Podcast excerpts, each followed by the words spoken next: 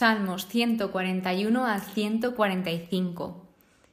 En los diversos salmos que trataremos en este episodio hay una serie de peticiones muy pero que muy buenas y muy interesantes y una de ellas es hazme sentir tu amor. Qué importante es sentir el amor de Dios y muchas veces se nos olvida pedir esto. Tal vez sea porque lo sentimos y tal vez no lo valoremos o simplemente porque pues no se nos ocurre pedir por esto y es muy pero que muy importante. Entonces, entre otras cosas, en estos salmos se hacen una serie de peticiones muy pero que muy buenas. Y también lo que se nos deja muy claro es que Dios todo lo que hace lo hace por amor. Así que en el Salmo 141, que los salmos que abordaremos hoy están escritos por David, por el rey David, habla sobre la seducción del mal, dice, contra la seducción del mal, es su título. Entonces lo que está pidiendo David es pedir a Dios que no le deje hacer cosas malas y está pidiendo su ayuda y protección. Y esta fue una oración muy buena que hace mucho tiempo me dijo mi abuela, que me dijo, yo siempre le pido a Dios, Señor, si voy a hacer algo que esté mal, no me dejes hacerlo. Y me pareció una oración tan, pero que tan buena, que me la apunté y de hecho muchas veces lo digo y antes de grabar cada episodio digo esto, algo parecido a Señor, si voy a decir algo que no debo decir, no me dejes decirlo. Y me encanta, esta oración me apasiona. Otra de las cosas que destaco de este salmo es que dice David, que el justo me hiera y el leal me corrija. Aquí remarca esa importancia de rodearse de personas justas y además de recibir esa corrección cuando sea necesario. Es decir, este trocito de oración también es importante, ya que pues él está diciendo que quiere que se le corrija por cada cosa que él hace mal, porque él quiere ser justo y seguir los caminos del Señor. Y luego deja claro que se cobija, que se refugia en Dios. Por lo tanto, lo que está haciendo este salmo es expresar el deseo del salmista, de David, de que sus oraciones sean aceptables ante Dios y además está admitiendo ese rechazo que tiene a las prácticas malvadas. Es decir, David no quiere hacer nada malo, todo lo contrario, quiere ser justo y seguir la voluntad de Dios. Luego, en el Salmo 142, es una oración de un perseguido y es cuando David se encontraba en la cueva. ¿Que por qué estaba David en una cueva huyendo? Pues porque si recordamos, David huía del rey Saúl porque Saúl quería acabar con él, le tenía envidia, le tenía celos y mandaba a muchas personas contra David. Así que él estaba en un momento muy pero que muy duro de su vida, siendo perseguido por uno de los que consideraba sus mejores amigos y en este momento está como en tensión, en profunda tristeza. Así que lo que hace es desahogarse con Dios, que qué bueno es que nos desahoguemos con Dios y hay veces que nos cuesta. Cuando Él va a ser la persona que más atenta va a estar con nosotros y que más nos va a escuchar. Está bien que también lo contemos a personas de nuestro entorno, pero Nunca olvidemos de desahogarnos con Dios y de contarle nuestras preocupaciones, nuestras tristezas, nuestras alegrías. En los salmos se ve reflejado cómo cada salmista pues tiene su forma de dirigirse a Dios y vemos diferentes relaciones que tiene cada uno con Dios. Entonces, pues después de todo esto, él admite que se encuentra abatido, reconoce su debilidad y bueno, que aparte de esto, está reconociendo que solo en Dios puede encontrar ese refugio y esa ayuda y muestra la confianza en Dios, porque si no tenemos confianza, esto que está haciendo David es imposible, es muy difícil. Así que es un salmo de consuelo para los que están pasando por momentos difíciles, puede servir para esto, para cuando nos encontremos en momentos duros de nuestra vida, este salmo nos puede servir de ese consuelo. El Salmo 143 se titula Súplica humilde y este es el último de los salmos penitenciales. Entonces empieza con un versículo muy impactante, por lo menos para mí, que dice, no hay ser vivo justo ante ti. Y aquí, ¿qué está reconociendo? Pues lo primero está confesando, está haciendo su humilde confesión David, de que es imperfecto, de que al final nosotros por mucho que pues intentemos mejorar, que no debemos de, de, parar de esto, sino siempre tenemos que luchar por ser mejor persona, pues a pesar de eso, somos imperfectos y tenemos fallos. Y pues tenemos que aceptarlo y aprender de estos, porque gracias a tener fallos y cometer errores, pues aprendemos. Al final, de hasta lo malo se sacan cosas buenas. Así que está reconociendo esa imperfección y además también reconoce su pecado ante la presencia de Dios. Y que otra de las cosas que nos enseña este versículo es que todos necesitamos de su misericordia y de su gracia. Así que David también tiene esperanza gracias a que él recuerda, gracias a que él medita, porque está meditando en todo momento todo lo que ha hecho Dios por su pueblo. Luego también dice, pondero, tiendo mis manos, es decir, que ora, que pide al Señor, que alaba a Dios, está en su presencia. Así que todas estas cosas eran en las que se refugiaba David y esto le daba esperanza para poder seguir adelante a pesar de esos momentos de angustia. Aquí vuelve a reconocer su debilidad, su dependencia a Dios y aquí es donde sale ese título de este episodio. Hazme sentir tu amor por la mañana, pues yo cuento contigo. Aquí nos dice dos cosas muy importantes que es el pedir a Dios porque nos haga sentir ese inmenso amor que nos tiene y que David cuenta con él, que confía con él y que es consciente de que Dios está ahí. Así que otra de las cosas que dice es, muéstrame el camino que he de seguir. O sea, es decir, es como un, o sea, para él es como su GPS, su guía. Y él quiere que Dios sea su GPS, su guía en la vida, porque sabe que siempre le va a dirigir por el camino correcto. No pasará como con el Google Maps, que hay veces que nos lleva a caminos que incluso no tienen salida. Pues Dios es el perfecto GPS. Y luego también le pide que le enseñe cumplir su voluntad, que ante todo David quiere hacer la voluntad de Dios. Aquí también habla de, del Espíritu, del Espíritu de Dios. Y he querido indagar más en esto, ya que digo, en el Antiguo Testamento aún no había un gran conocimiento del Espíritu Santo, porque esto ya viene en el Nuevo. Entonces digo, ¿a qué se referirá aquí? Efectivamente, sí que se está refiriendo al Espíritu Santo, al Espíritu de Dios, pero en este momento está reconociendo que el Espíritu le está influenciando y que le está guiando en su relación con Dios. Además, de que también le ayuda a cumplir la voluntad del Señor. Entonces, pues bueno, también se reconoce como servidor de Dios y en resumen, este salmo está expresando ese gran deseo de seguir la voluntad de Dios y de ser guiado por su Espíritu. El Salmo 144 se titula Himno para la guerra y la victoria. Según varios estudios, he visto que también es titulado como Salmo del Día, se reconoce como este nombre.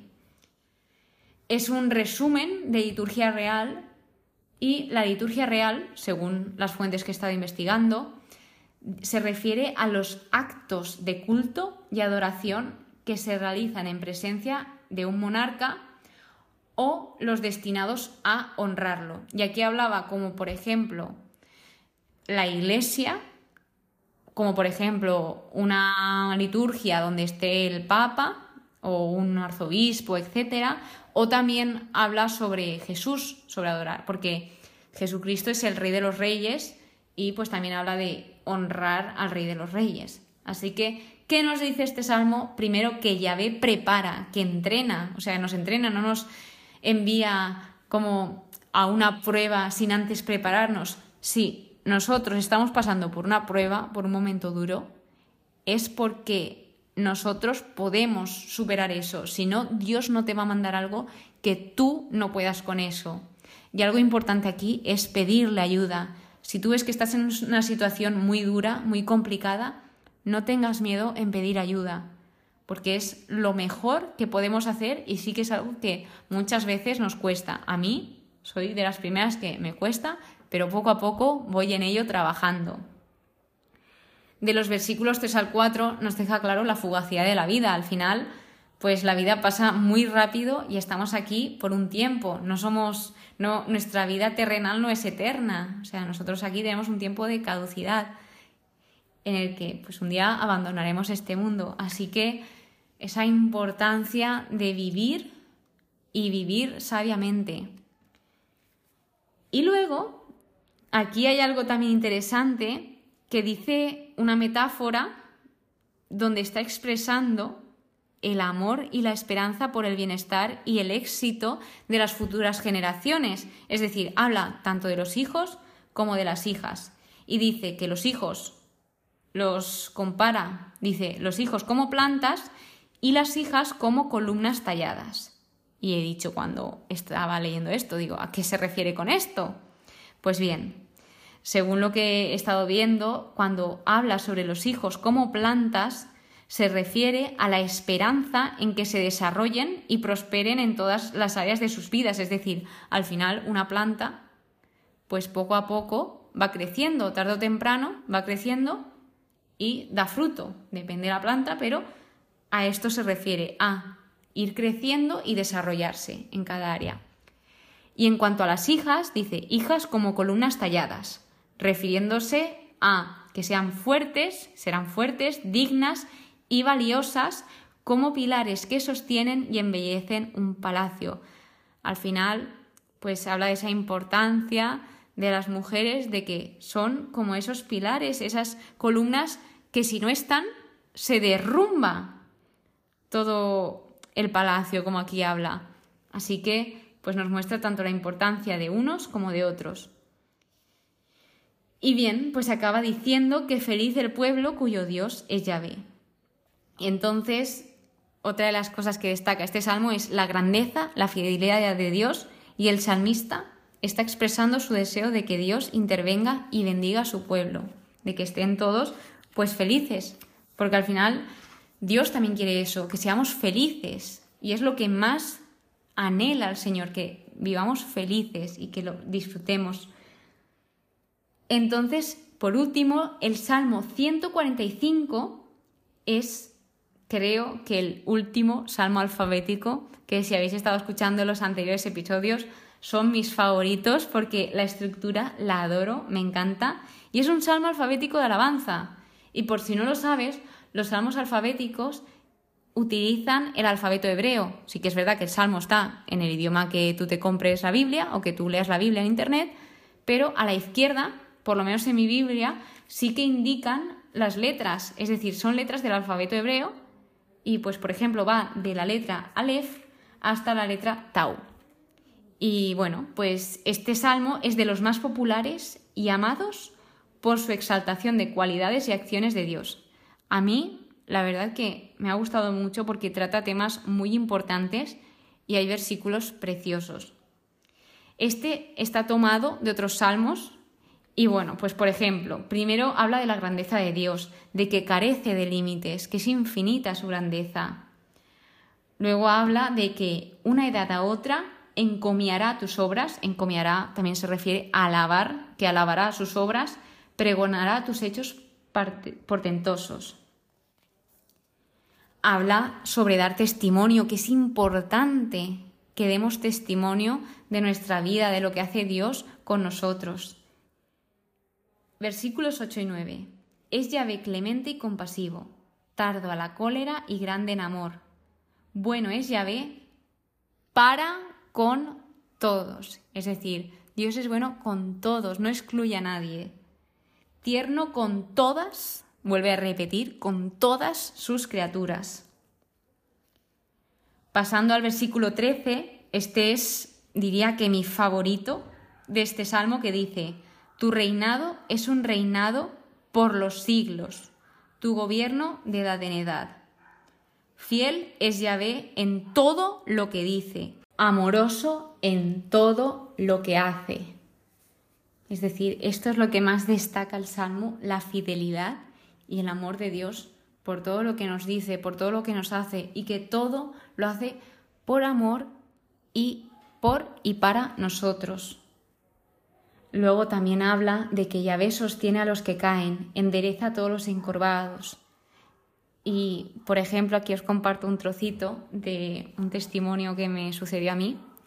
Y es que cuando pasé por un momento difícil, ya después de mi conversión, al final el sufrir con Dios y sin Dios es un mundo completamente diferente. Aunque fue un momento duro, yo sentía que ahí estaba, que estaba acompañada y que Él, a pesar de todo, no me dejó en ningún momento caerme.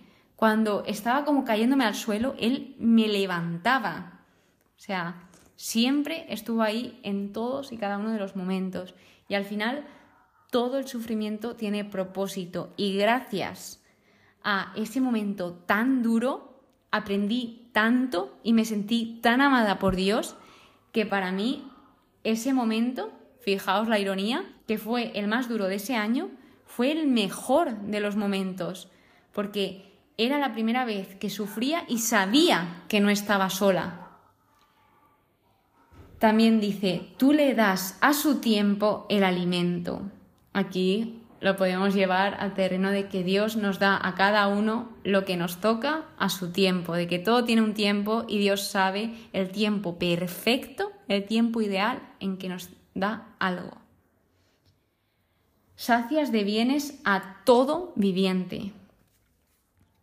También el versículo 18 nos indica esa cercanía, que Dios no es un Dios lejano, sino todo lo contrario, Dios está cerca de nosotros, está con nosotros. Cerca está Yahvé, de los que lo invocan con sinceridad. También destaca esa sinceridad, que lo hagamos de corazón todo, porque al final Dios nos conoce, Dios conoce nuestro corazón y sabe cuándo somos sinceros y cuándo no. Tal vez podamos mentir a las personas, pero a Dios nunca le vamos a poder mentir, porque Él sí que nos conoce profundamente. Y por último, destacar, cumple los deseos de sus leales, escucha su clamor y los libera. Este salmo destaca esa bondad, ese amor, esa misericordia y sobre todo la justicia del Señor, que al final es un Dios justo. Pues ojalá, ojalá nosotros sepamos hacer esa gran oración de Señor, hazme sentir tu amor y también decirle que yo cuento contigo, esa confianza que le damos al Señor de que contamos con Él y de que está en nuestro equipo. Así que muchas gracias por escucharme. Espero que hayas aprendido, aunque sea un poquito. Espero verte en el próximo episodio. Que tengas muy buen día y que Dios te bendiga.